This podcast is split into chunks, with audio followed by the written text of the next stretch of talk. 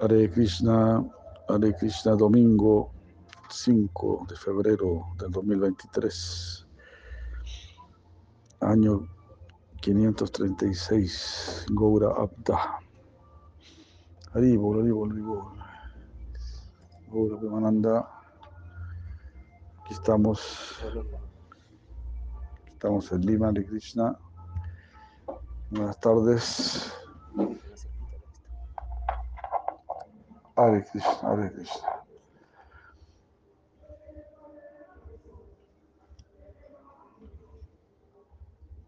Hare Krishna, Hare Krishna. Muy buenas tardes a todos. Muchas gracias. Muchas gracias por acompañar el gol.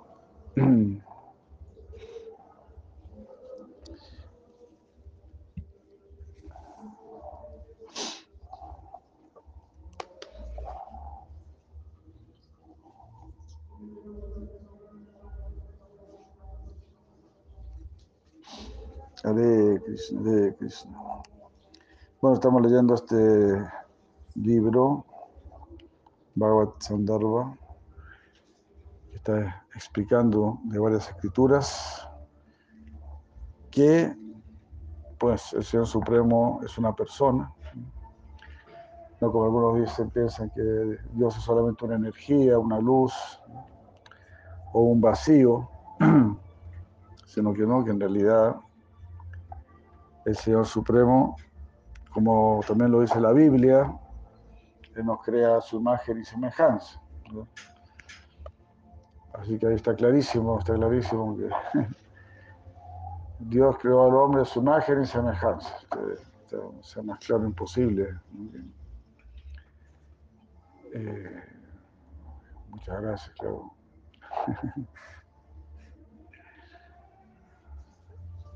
Pero aún así, claro, hay personas que insisten ¿no? en que Dios es solamente una luz, una energía, que no tiene forma. ¿Cómo vamos a, a decir que Dios, que Dios no tiene forma? Lo estaríamos limitando.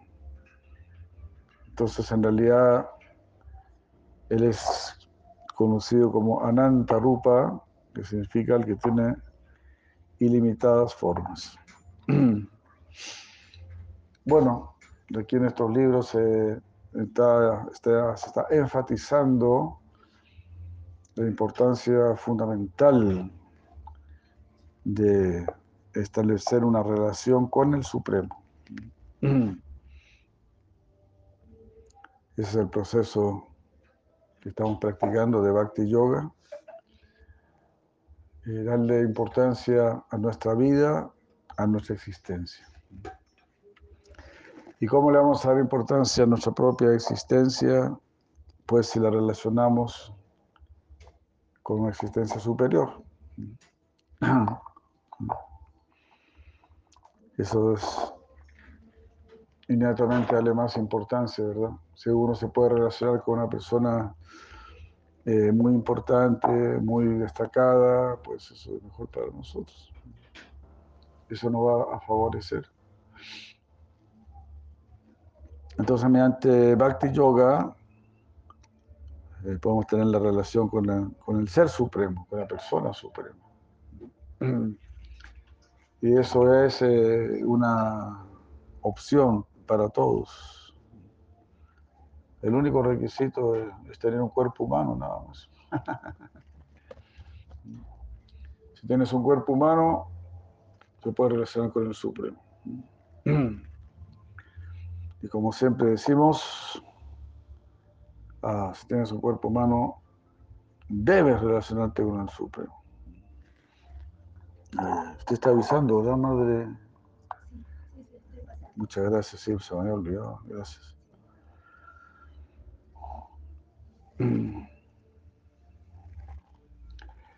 Por eso, por eso este cuerpo humano es tan valioso y, y vale la pena pasar, pasar por todas las que tenemos que pasar. si es que aprovechamos bien, aprovechamos esta opción de relacionarnos con el Supremo. Y lo que dicen los Vedas, lo que estábamos leyendo en la mañana, no en la mañana no, pero ayer sí, eh, es un ejemplo muy fuerte. Está diciendo que si nosotros no, no dedicamos nuestra vida a conocer al Supremo, a conocer la verdad absoluta, todos estamos respirando como un fuelle. Nuestra respiración es como la de un fuelle nada más. El fuelle está hecho ahí de, piel, ¿no? de cuero, de piel, y, ahí, y entras, entra aire sale aire, y, nada más. Entonces, de la misma manera, eso es lo que nos dicen las personas santas, porque las personas santas se dirigen a nosotros con mucho amor, no nunca de una manera, claro, a veces hablan fuerte, porque son grandes autoridades, muchas gracias, autoridades, son nuestros, nuestros padres. Así como aquí a un sacerdote uno le dice padre o pastor. Entonces los gurus son nuestros padres. Entonces a nuestros padres le damos la, la autoridad para que nos reten, para que nos, nos castiguen, nos den duro.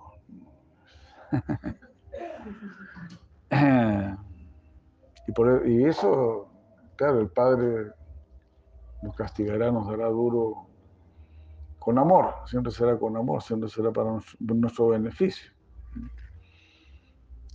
porque lógicamente no, no, son padres desquiciados, padres locos, no, todo lo contrario, son padres sabios, que están así muy desesperados al ver cómo nosotros dejamos, dejamos pasar los días, pasan y pasan los días, sin que nos preocupemos por lo trascendental, por conocer la verdad, por aprender quiénes somos. Cuando no es difícil, Porque el día lo explica, lo explica de una manera muy simple. ¿Qué somos? Somos conciencia. ¿Qué eres? Un ser consciente. ¿Qué significa ser un ser consciente? Significa que eres alma, eres el alma. Y el alma inmediatamente ya te relaciona con el Supremo. Pues si tú reconoces, sí, soy alma, inmediatamente vas a entender, no pertenezco a este mundo. Este mundo no es, el, no es para el alma, este mundo es de la materia. Este no es el mundo consciente, es el mundo inconsciente. Entonces, mientras más conciencia, desarrollo, eh, más sabiduría, más paz, más alegría, más ausencia de temor. Entonces eso es lo que estábamos leyendo, que le, demos importancia a nuestra vida humana, que la valoremos realmente, que no nos dejemos estafar. Si tú tienes mucho dinero, supongo que tienes 10 millones de dólares, con 10 millones de dólares compras solamente fantasías.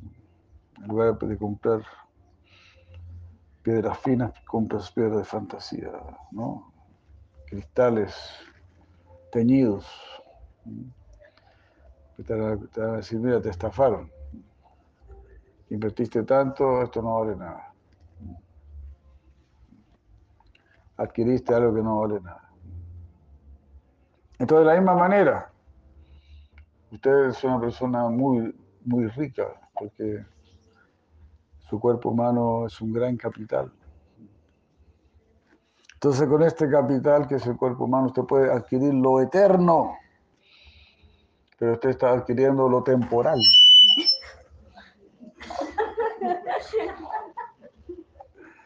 ¿Se da cuenta? En lugar de adquirir lo eterno está adquiriendo lo temporal. Entonces está haciendo un mal negocio no good business, no good, it's not good business. No está haciendo buen negocio. Me voy a comprar, que sea un, una casa de concreto y está comprando una casa de cartón. con la primera lluvia ya empieza a enchuecarse, ya empieza a inflarse. Wow, parece que me estafaron. Se veía, se veía bien. Hasta se llama concreto, pero aquí no hay nada concreto. Aquí lo único concreto es que no es concreto. Eso es lo único concreto.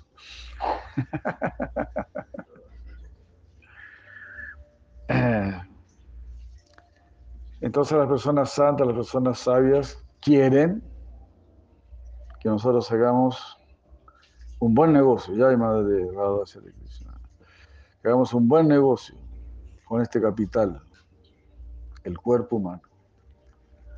Adquiera lo eterno, no se deje engañar. Solamente las personas santas, las personas sabias, pero quieren que hagamos un buen negocio. El mejor negocio significa adiós mundo cruel, ya nunca te veré. Eh, puedes salir de este mundo, pero para ir a, por supuesto, al verdadero mundo, al mundo superior, al mundo trascendental. Hare Krishna. Eso, Madre Yotanandini, Hare Krishna. ¿Se da cuenta? Ese mismo esfuerzo se puede decir, porque el capital ya está. Si usted compra una casa de cartón, igual tiene que ir a, la notaría, igual tiene que contratar un abogado. Tiene que hacer todos los papeleos, tiene que ir al banco, qué sé yo, hacer todas las transacciones. Eh, el ejercicio es el mismo. El trabajo es el mismo. O sea, comprar una casa de cartón o una casa de concreto. Pero el mundo nos está engañando para que compremos una casa de cartón. eso es lo que está diciendo el Veda. Porque en este, mundo material igual, usted tiene que trabajar, igual tiene que esforzarse. Pero se está esforzando por cosas transitorias, por cosas que no valen la pena. Eso es lo que dice el Veda. Con el mismo esfuerzo usted puede adquirir la trascendencia. Usted está trabajando, pero cuando trabaja no está pensando en hacerlo como una ofrenda al Supremo. Uno está trabajando, bueno, para la familia, para poder salir el fin de semana, para ahorrar para las vacaciones quiero comprar un carro, qué sé yo, está pensando en eso. Pero no está pensando, este trabajo en realidad tengo que hacerlo como una ofrenda al Supremo. Porque si yo conseguí este trabajo, la gente dice, uy, qué suerte, qué buena suerte. conseguí un buen trabajo. Pero en realidad suerte se llama Dios uno, no debería decir qué suerte. No, gracias a Dios conseguí un buen trabajo. Vamos a decir las cosas tal como son. Porque no es que Dios no existe, Dios existe. No es que Dios no existe, ¿no? Y si Dios existe, es muy importante. Porque podemos ver, ¿no? El mismo ser humano tiene sus capacidades, su importancia, pero ¿de dónde vienen estas capacidades? Vienen de una, capacidad superior, indudablemente. Lo inferior no puede crear lo superior. Con plástico no puedes hacer una olla de metal. No puedes con algo inferior no puede ser algo superior. Entonces con la materia tampoco puedes crear conciencia. La materia es inferior a la conciencia.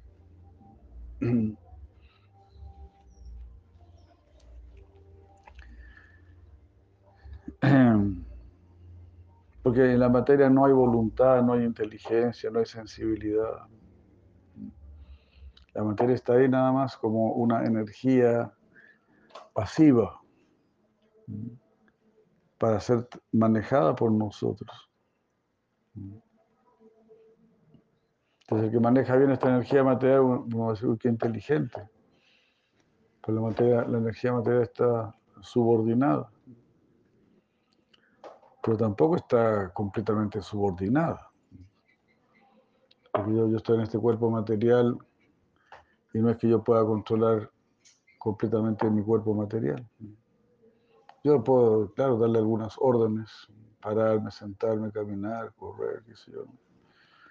Pero yo no le puedo decir a mi cuerpo, bueno, ahora ya no vas a envejecer más. Ya se te cayeron muchos pelos, ya, que ya, no, se te va a caer ningún pelo más.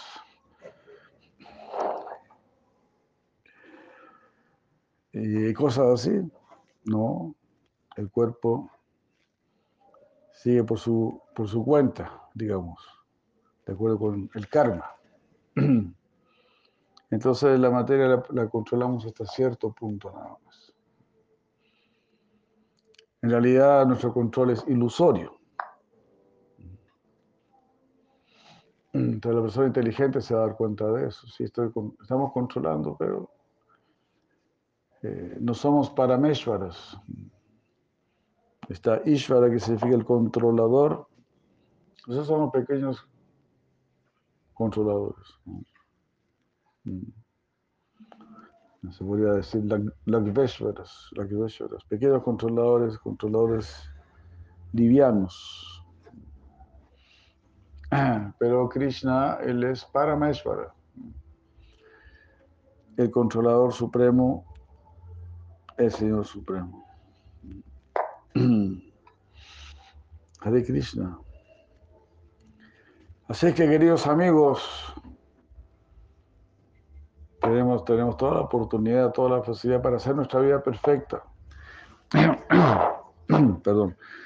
Hacemos nuestra vida perfecta si nos acercamos al perfecto. El perfecto hará que nuestra vida sea perfecta. Es así. Es como si uno está enfermo y vas donde un buen médico, entonces él se encarga de que recobres tu salud. Se puede decir, no, el trabajo lo hace el médico. Claro, eso también tenemos que hacerle caso al médico. Pero sin el médico no podríamos recobrar nuestra salud. Entonces, de la misma manera, si nosotros queremos alcanzar la perfección, tenemos que acercarnos al perfecto. Él nos va a dar todas las indicaciones para que nosotros alcancemos la perfección.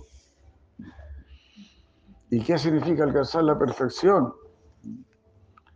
Primero que nada, saber quién soy. Como dijimos, entender que soy el alma, que soy conciencia. Y ese, todo este conocimiento me ayudará a trascender la red del nacimiento y la muerte la red del samsara. Porque en eso estamos. No es, que uno, no es que uno viene solamente una vez a este mundo, no, Infinidad de veces hemos venido a este mundo. Ni siquiera hemos venido cinco veces o diez veces, hemos venido millones de veces. Muchos millones y millones de veces.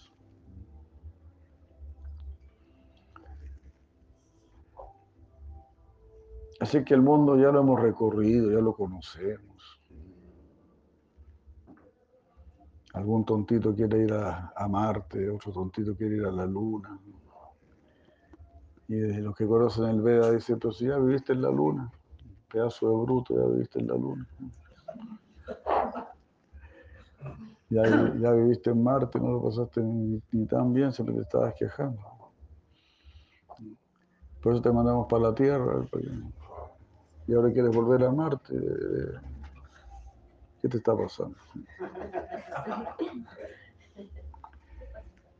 Bueno, yo siempre digo lo siguiente, ¿eh? ¿por qué quieres ir a Marte? Nadie quiere amarte. Está bueno, ¿no? Sí. Está bueno.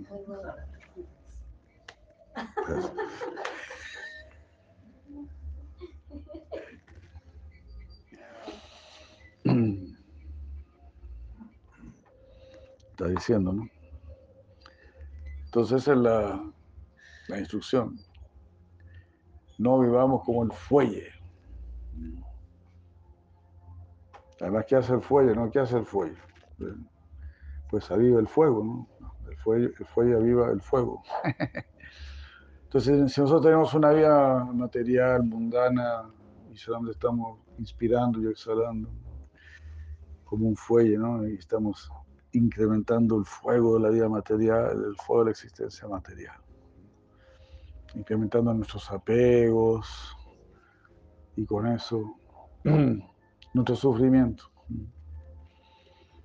Bueno, voy a leer un poco aquí. Por favor, no olviden todo esto que yo solamente estoy repitiendo lo que dicen los sabios. Que usted tiene un gran capital, no se olvide, usted es una persona rica porque usted tiene un cuerpo humano.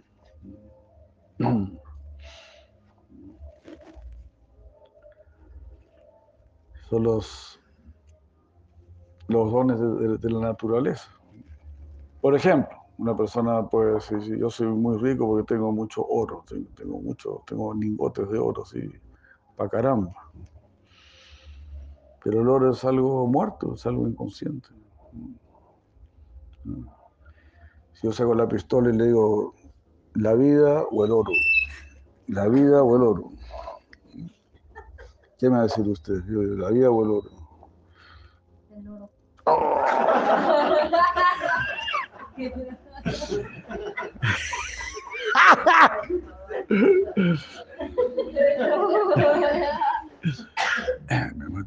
hija, hija de, de Gupendra también.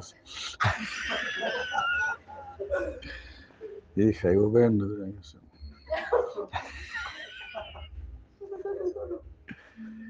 Sí, bueno, no. Si no, llévese todo el oro nomás, déjeme vivito, déjeme vivito coleando. ¿verdad? Entonces usted es una persona muy rica, usted vale más que muchos lingotes de oro, si se trata de ver ese tipo de riqueza.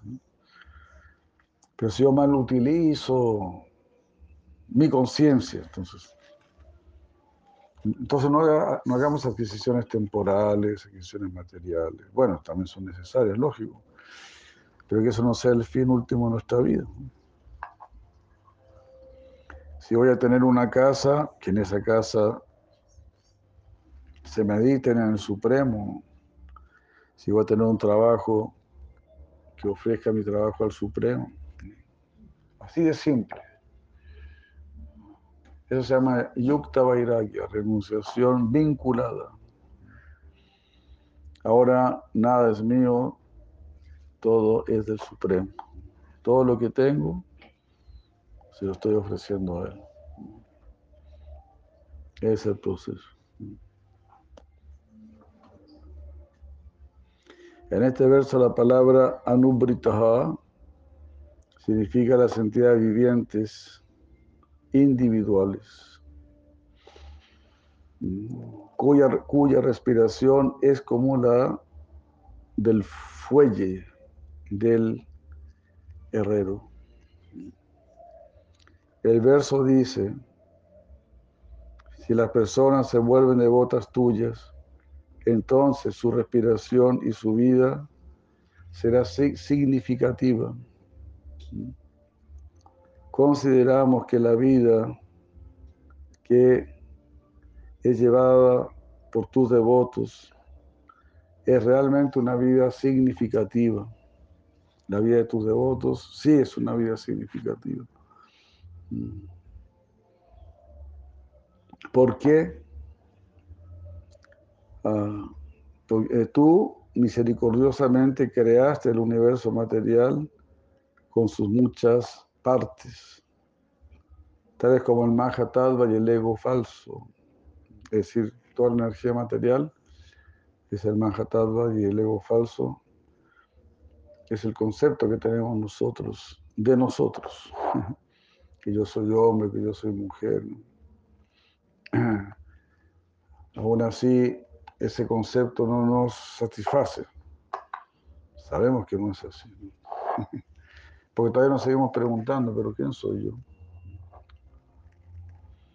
yo soy hombre o soy mujer, pero eso no me satisface plenamente.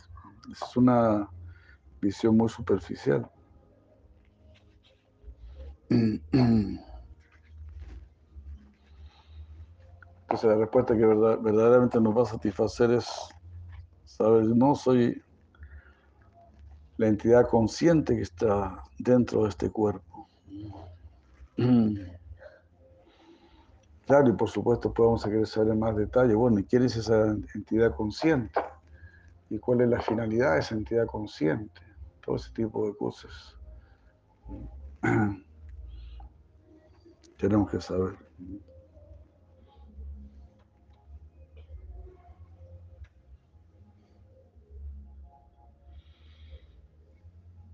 Por lo tanto, aquellos que son adversos a ti, mm, aquellos que son adversos a ti, que te quitan el rostro, ellos no son mejores que el eh, fuelle del herrero.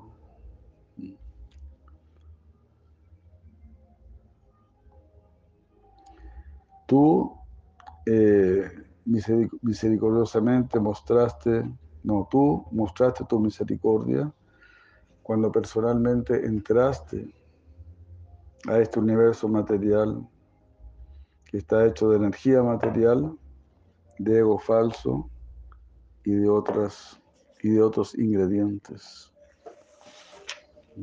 Entonces nosotros estamos aquí en este mundo material, en este universo material, pero el Señor Supremo también está en este universo material. Por eso está diciendo que misericordiosamente Él entró.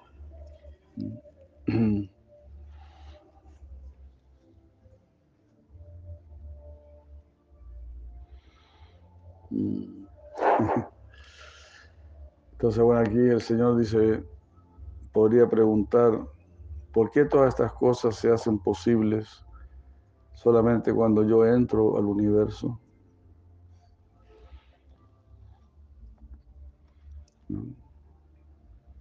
Entonces los Vedas personificados responden, tú eres el Brahman supremo, eres eterno, el amado, y eres conocido como Ananda Maya es decir, al que está constituido de éxtasis, de bienaventuranza.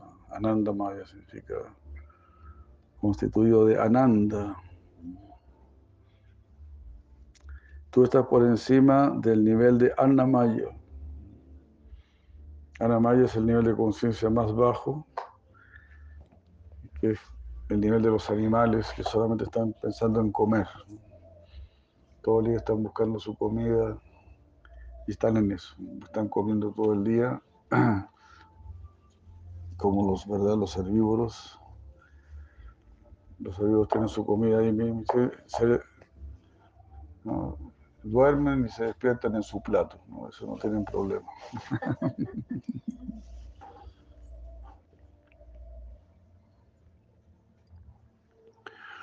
Los carnívoros son los que tienen el problema.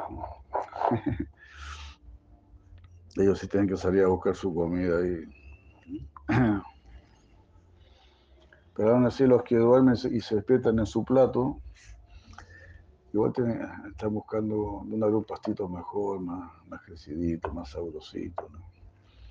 Entonces se llama Anamaya. Cuando mi interés fundamental es la comida, cómo conseguir comida.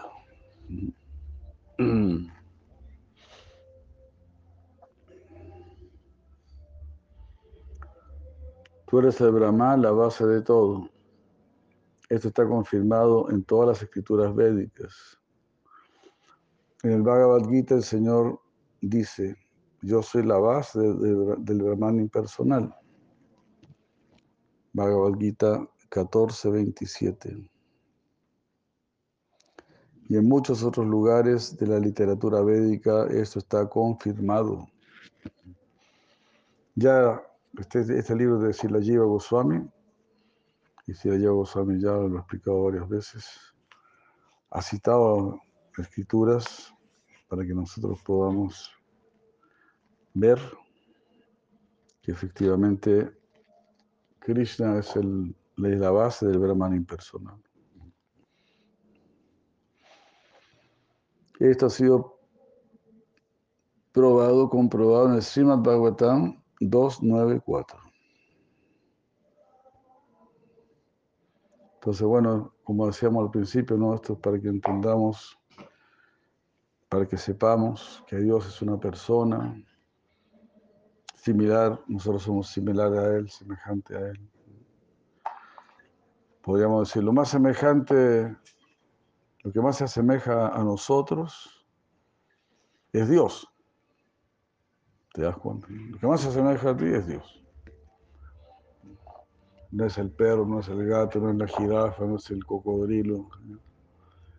Eh, lo que más se asemeja a ti es Dios. Por lo tanto, con Él es con la, mejor, con la persona que mejor te vas a llevar. Claro, algunas personas se quieren un perro o un gato, una tortuga, algo para sentirse más felices. Pero ese es un, ese es un recurso bastante perezoso, diría yo. Y por lo tanto, ahí no hay verdadera felicidad. Tenemos que estar dispuestos a, a invertir también. A invertir en lo que verdaderamente vale la pena.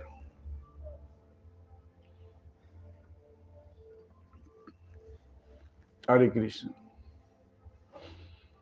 Y si no hacemos esta inversión, el Veda nos llama Kripana.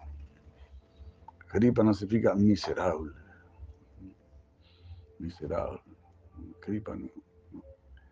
Kripa es misericordia y nada significa nada de misericordia. Esta persona es tan miserable que ni siquiera es, es bondadosa consigo misma. ¿Qué decir? De ayudar a los demás.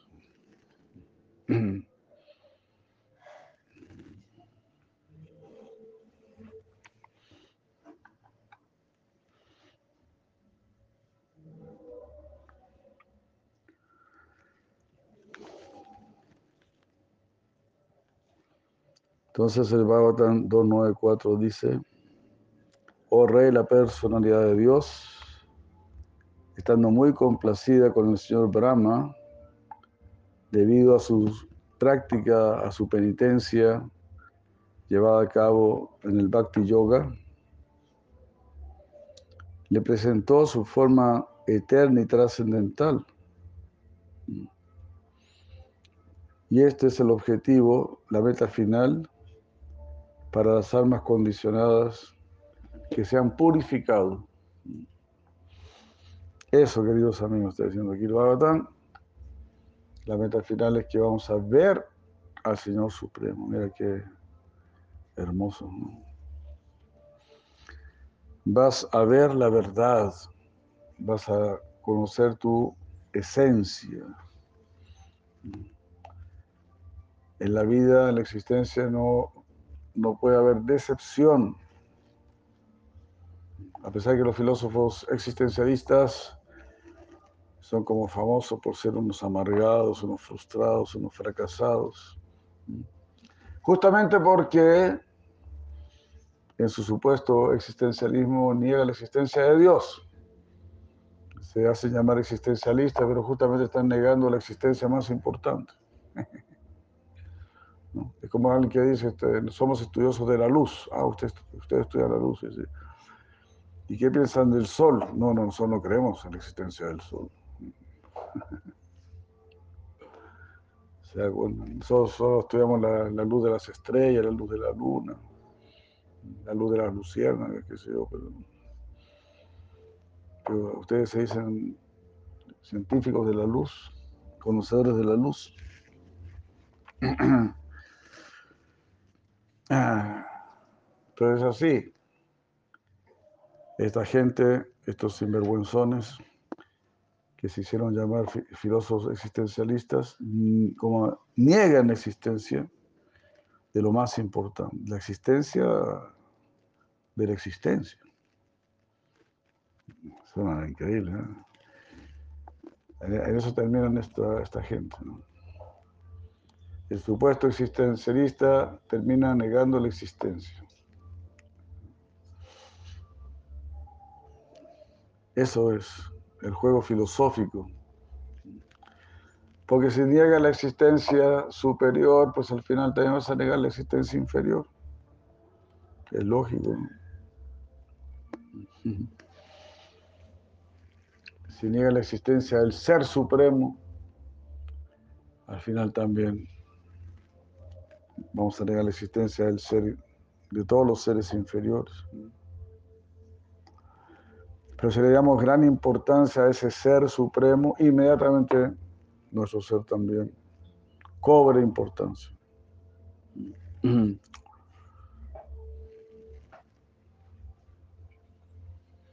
Porque es como ser príncipe o princesa, ¿no? Pero si el príncipe o la princesa dicen, no existe el rey, no hay rey, tú tampoco eres príncipe, ni princesa. Si no hay rey, no hay príncipe. Si no hay Dios, entonces tampoco hay alma. ¿De acuerdo? gracias, gracias. ¿Verdad? Si no hay Dios, no hay alma. Y si no hay alma, no eres. Esa es la conclusión. Existencialista. ¿Ah? Supuestamente existencialista. Este, este es verdadero existencialismo. Lo que nosotros estamos lo que nosotros estamos presentando es el verdadero existencialismo.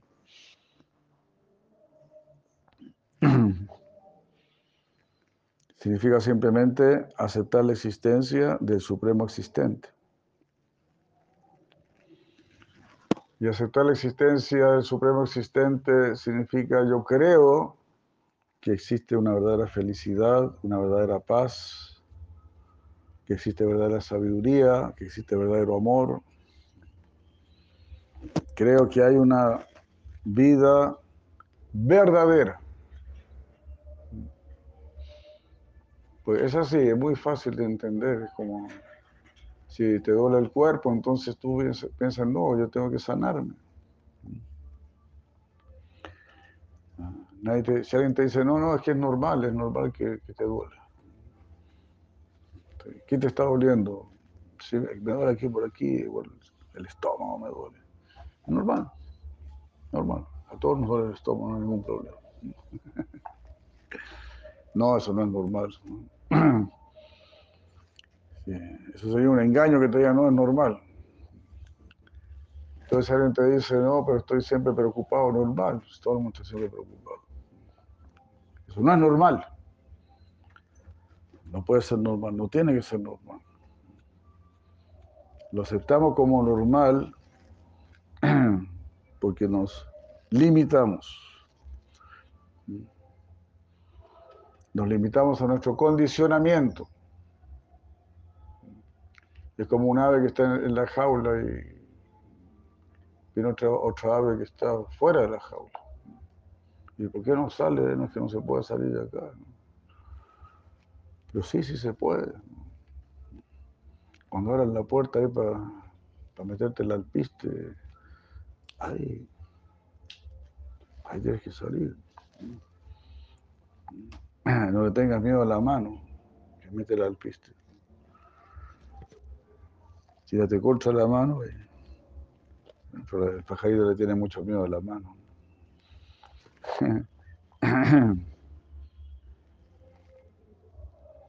Pero así somos, tenemos temor.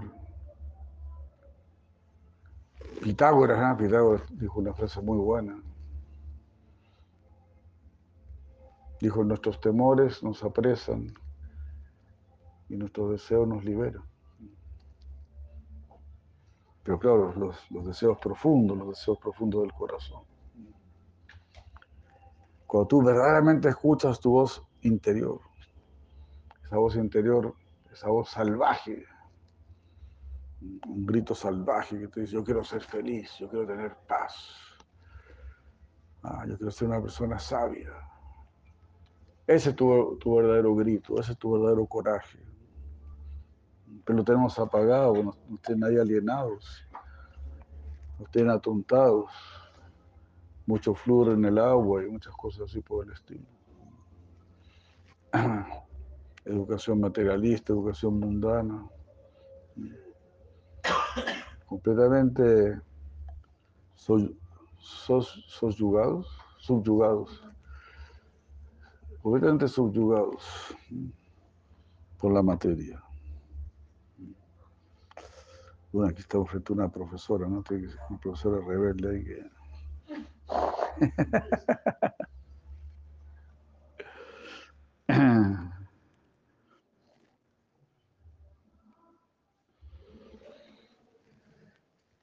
Entonces eso es lo que quieren las personas santas, que seamos verdaderos científicos, que conozcamos la verdad, que tengamos verdadera paz, verdadera felicidad. No, no estoy haciendo demagogia. No me interesa hacer demagogia. Es simplemente el pedido natural de nuestro espíritu. Todo el mundo quiere más felicidad, más paz, más satisfacción. ¿Será que no existe? Los sabios dicen que sí existe y que, lo han conseguido. Pero para eso hay que seguirlos a ellos. No hay que seguir a los que no lo tienen, a los que han fracasado. Más, más del 99% fracasa. Nada del 99%. No, más del, del 999, 1999 por mil, fracaso. Krishna lo dice en Bhagavad Gita, Manu Sanam Sahasa Sukha Tati Sidaye. Krishna está diciendo ahí, estamos en un mundo de cabezas de ñame. Estamos en un mundo de gente que no quieren conocer la verdad. Entre muchos miles de hombres, quizás uno procure la perfección, dice Cristo.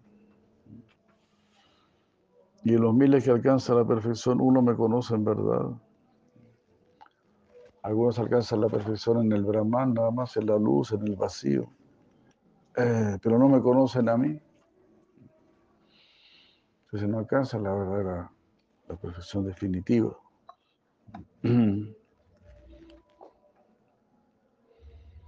Este, este verso prueba, oh Señor, que la naturaleza real del Supremo eres tú. Tú eres la forma de la personalidad de Dios, ah, de los Purushas. Comenzando con Anamaya Purusha. Es decir, con el Purusha, o su Purusha es la personalidad, Purusha es personalidad. Anamaya Purusha es el que se encarga de nutrirnos, de nutrir nuestros cuerpos. Tú eres el último Ananda Maya Purusha, es decir, tú eres el éxtasis final, la bienaventuranza final. o tú eres el Priya Brahma, es decir, eres el, el, amado, el espíritu amado, o Moda Brahma. Moda también significa felicidad, satisfacción. Eres para Moda Brahma y Ananda Brahma. Es decir, ese espíritu completamente bienaventurado. Entonces el espíritu de por sí es bienaventurado. Es como si tú a una persona muy, muy feliz, muy feliz, entonces te pones feliz. Pero esta mesa no, no está feliz. Está ahí nomás, neutra. Ni feliz, ni triste, ni nada. Apagada, una cosa apagada. La materia es algo apagado. Pero el espíritu es algo feliz de por sí, es feliz de por sí. Entonces si tú te, contactas con el espíritu, te estás contactando con una energía que por sí es feliz, con energía consciente. La energía material es inconsciente. La energía material tiene poder, pero es un poder inconsciente. El átomo tiene poder, o el agua, todo, estamos sacando de la electricidad y todo, todas estas cosas eléctricas, todo esto. Es extraído de una energía, pero es una energía insensible, que no tiene felicidad ni nada. Y por eso tampoco causa felicidad. Pero la energía espiritual genera felicidad. Así como así el agua tú puedes generar electricidad naturalmente. Del espíritu vas a generar naturalmente felicidad. inevitablemente se puede. Si te pones bajo la luz del sol, inevitablemente vas a sentir calor y luz. Pero de la misma manera, si te conectas con la luz, con la energía espiritual, inevitablemente vas a sentir felicidad, paz, satisfacción. Entonces, así es. Si usted canta el mantra Hare Krishna, entonces inevitablemente va a sentir felicidad, paz, satisfacción.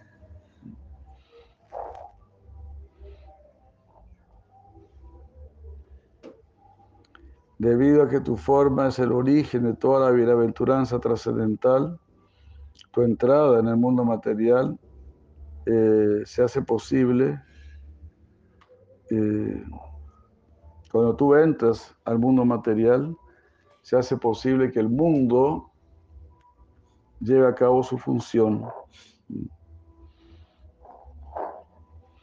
Todo el mundo está funcionando dirigido por una inteligencia superior, que mueve al Sol y los planetas y todo. Todo está haciendo de una manera perfecta. Esto, también está confirmado en el Suti Shastra, en el Taitiriya Upanishad 2.7, donde dice, si la bienaventurada personalidad, personalidad de Dios no está presente en el cielo del corazón, ¿quién, es, quién sería capaz de respirar y de mantenerse con vida? Entonces así nos mantenemos con vida, estamos con vida, porque hay una vida suprema dentro de nosotros. Jai, Hare Krishna, muchas gracias. Por aquí quedaríamos leyendo a este gran sabio santo Silajiva Goswami. Si hay preguntas, si hay alguna pregunta, inquietudes.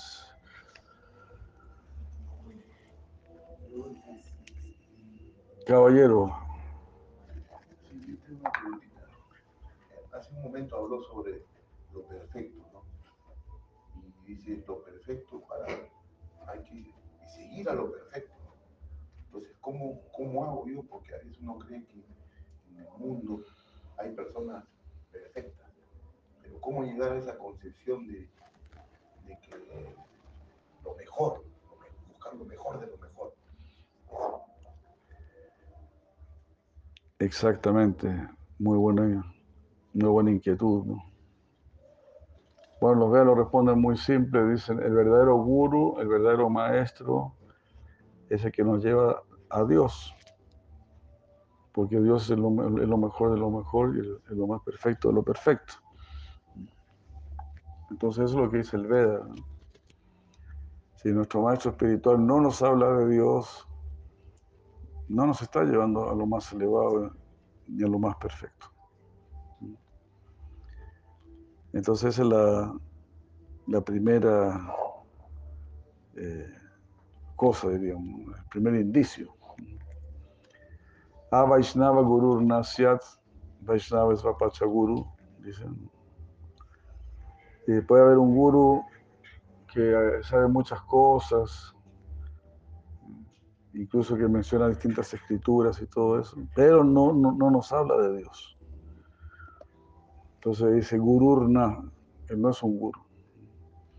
Vaishnava es Apacha Guru. Y por otro lado puede haber una persona muy simple que nació en una familia muy simple, que quizá no tiene mucha cultura, pero sí nos quiere dar Dios. Sí tiene conocimiento de Dios y nos quiere dar a, Dios. Entonces, a Él lo, lo vamos a seguir.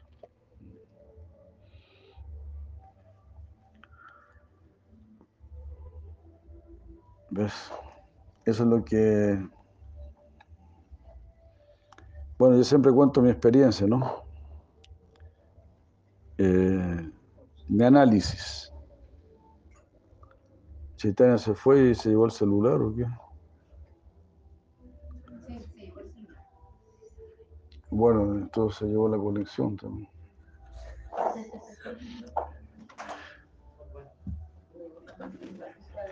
¿Ah?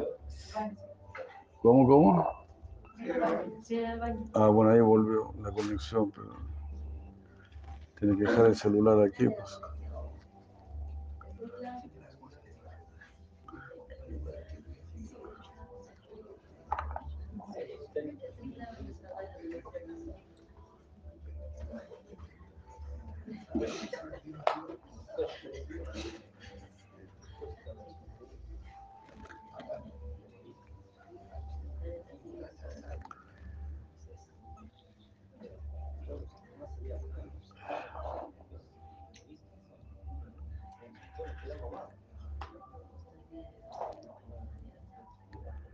Entonces, muy simple, ¿no? La, los mismos filósofos definen la verdad como el principio de todo, como la causa de todo.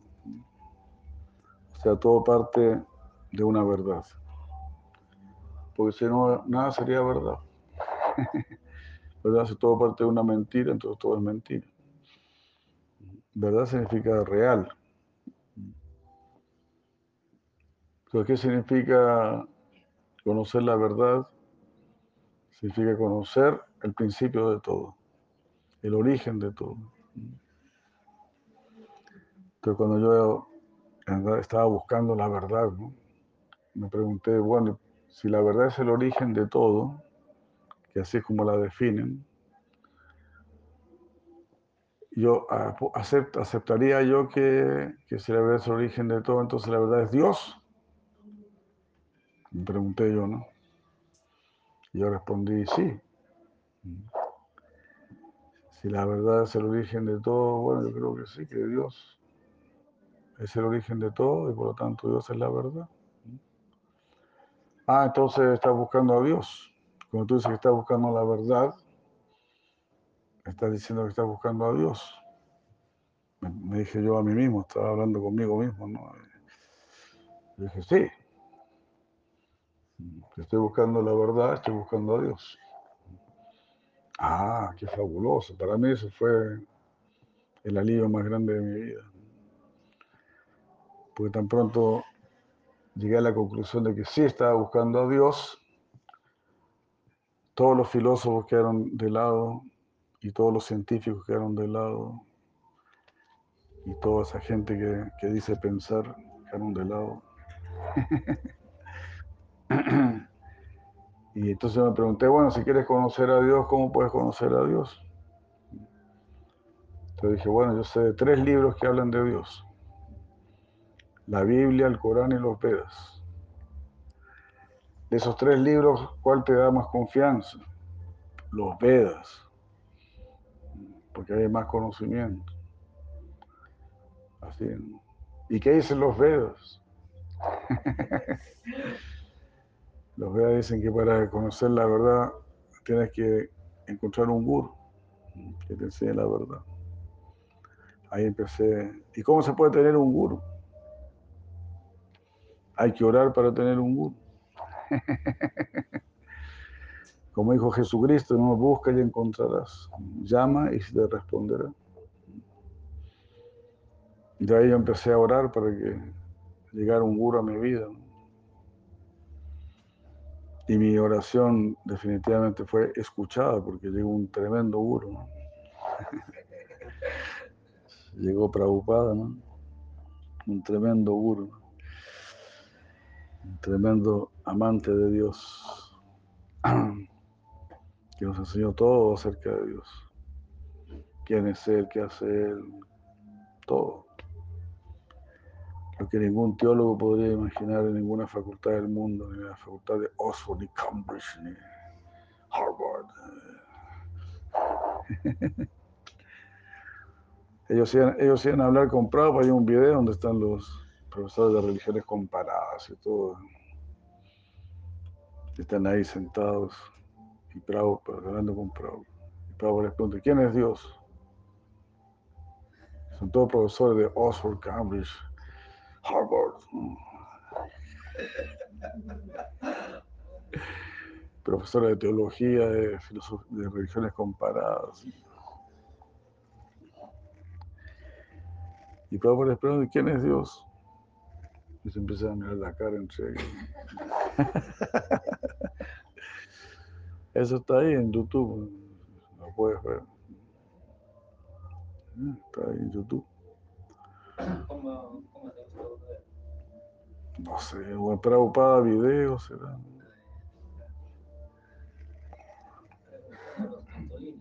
Lo vamos a buscar después si lo encontramos.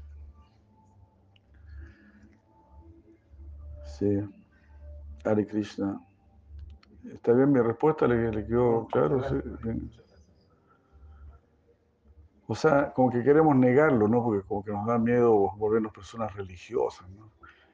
Pensamos, uy, si me vuelvo una persona religiosa, todo el mundo se va a burlar de mí. Cu- ¿Cuál es su nombre, perdón? Juan Carlos. Juan Carlos, Este es el, el canuto Juan Carlos, ¿no?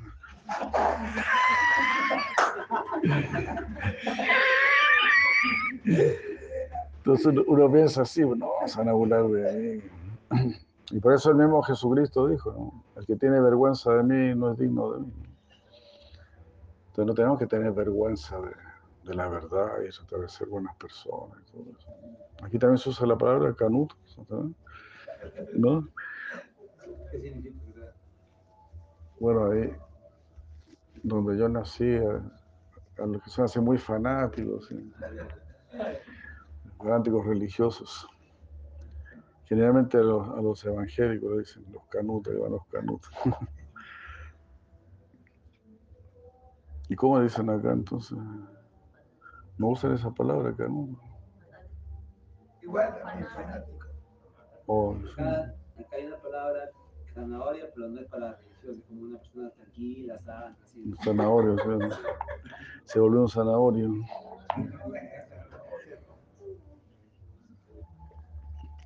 Claro, en Chile a un devoto también le, le decían el, el lechuga. ¿no? Se volvió vegetariano y todo. El lechuga.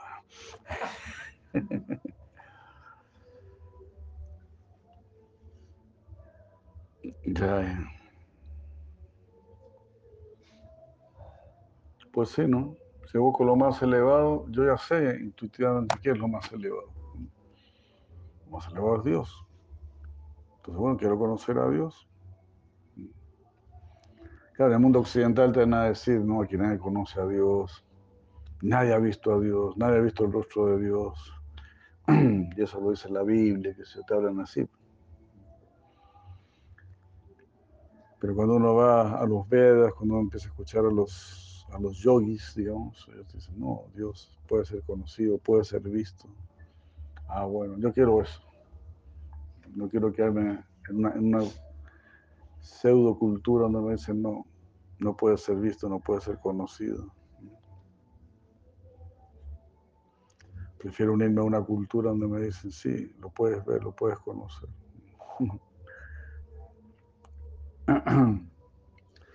Y esa es la cultura de los, de los Vedas. Bueno, sí, muchas gracias. ¿Sí? Una pregunta más. ¿sí?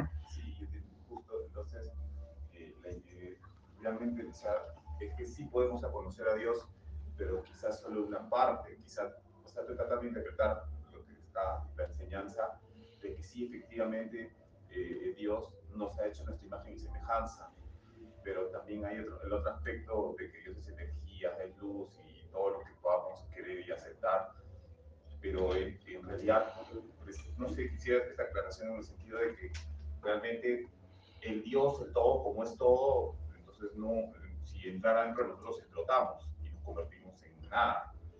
La parte de Dios que podemos, o sea, de alguna manera sí podemos conocer a Dios, pero quizás en esta vida solo una partecita, es eso lo que en realidad hay que buscar, porque esa partecita de Dios está en lo cotidiano, está en el día a día, está en la persona que tenemos al frente.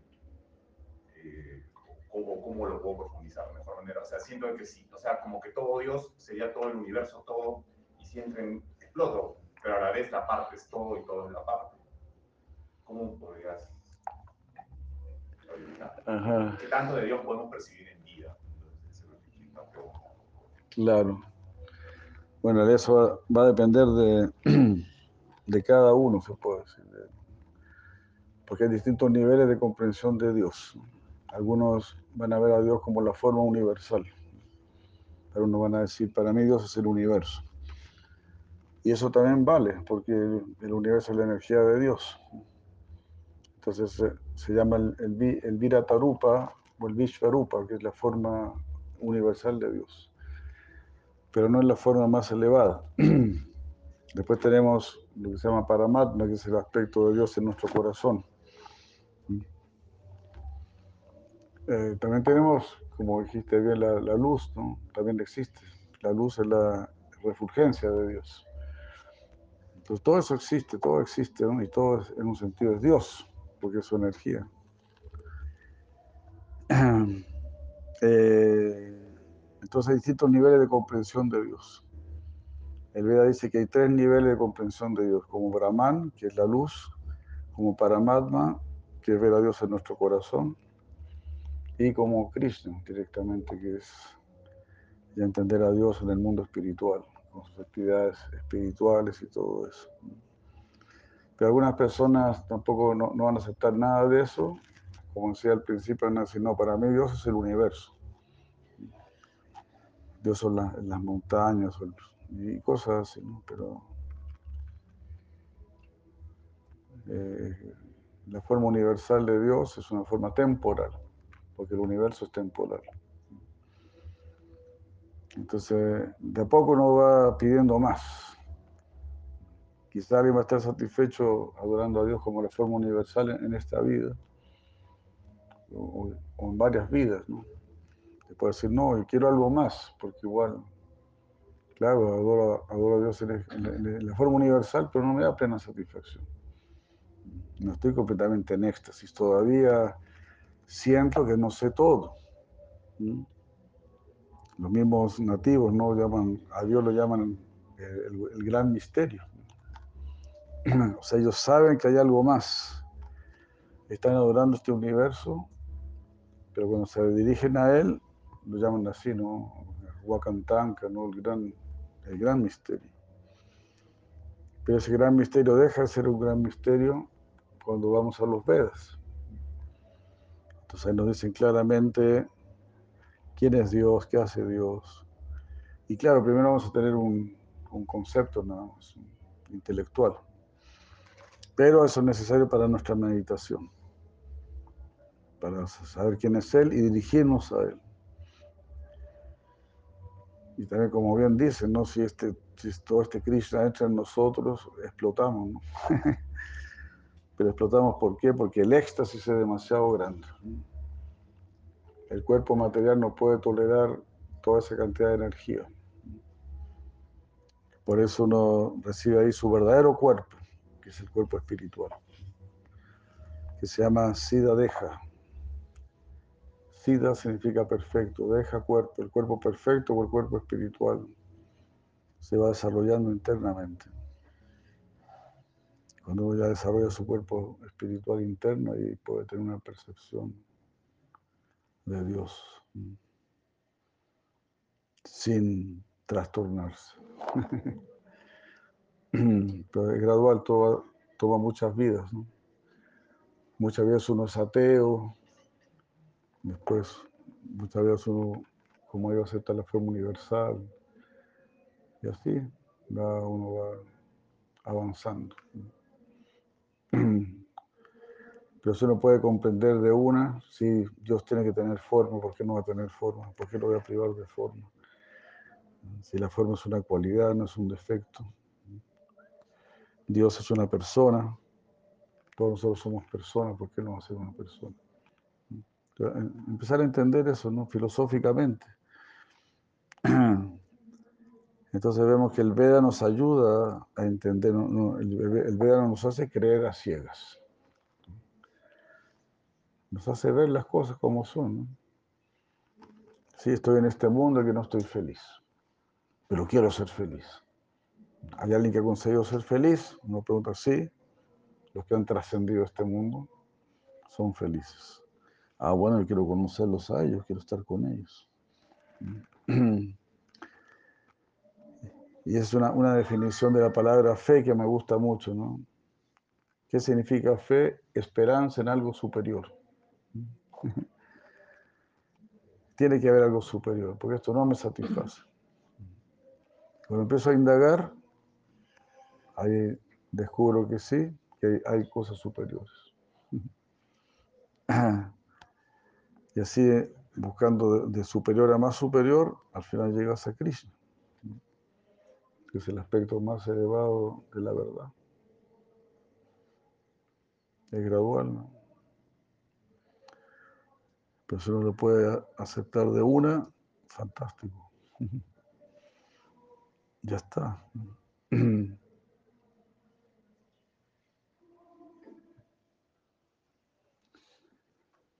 Claro, vamos conociendo de a poco y también una vez que uno, digamos, conoce a Krishna y está con Krishna, igual va a seguir conociéndolo. Así como una, una persona, uno nunca termina de conocer a una persona, ¿no? La conciencia es algo muy rico, ¿no? Ni uno mismo se, termina de conocer, ¿no? De repente, ah, yo puedo hacer esto, nunca imaginé que yo podía hacer esto. O puedo hacer esto otro también, ¿no? uno tiene muchas potencialidades que todavía no las ha despertado. Entonces así, pues somos muy ricos internamente. también Dios es infinitamente rico y uno va, como este mismo mundo material.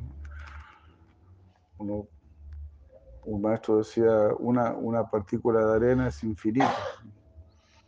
Puedo estar infinitamente estudiando una partícula de arena.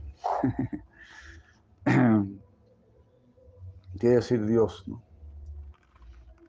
La diferencia es que al analizar a Dios está siempre analizando éxtasis, éxtasis, éxtasis. Esa es la diferencia. Estar analizando una partícula de arena, que ah, está este átomo, está este otro átomo, están los protones, están los neutrones, que Al final no te dicen nada. ¿no? no es que te llenen la vida eso, ¿no? Pero Dios sí tiene una relación con nosotros. El átomo nunca va a saber de nosotros. Por mucho que le dediquemos nuestra vida, ¿no? el átomo nunca va a decir gracias por tantos años de esfuerzo y por, por conocerme. ¿no? cambio, Krishna va a estar muy feliz si hicimos algún intento por conocerme.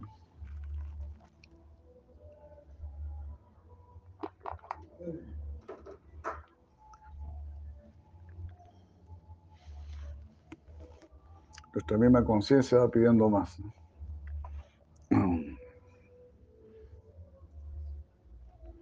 Uno llega a un punto y después quiere más. Eh, tú eres músico, creo, ¿no? seguramente querías llegar a un punto, llegaste ahí y ahora quiero más. Y ahora quiero más, ahora quiero más.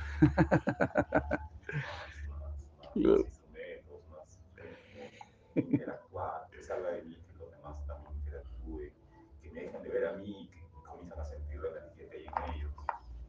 Todo eso. y es como que un efecto explosivo. Claro. A eso le, llamamos Zambanda, nosotros la unión, la relación entre todos los seres. Que lo que está en mí también lo puedas sentir tú. ¿no? Esa es la, la relación de conciencia con conciencia el Zambanda. Muy, muy hermoso.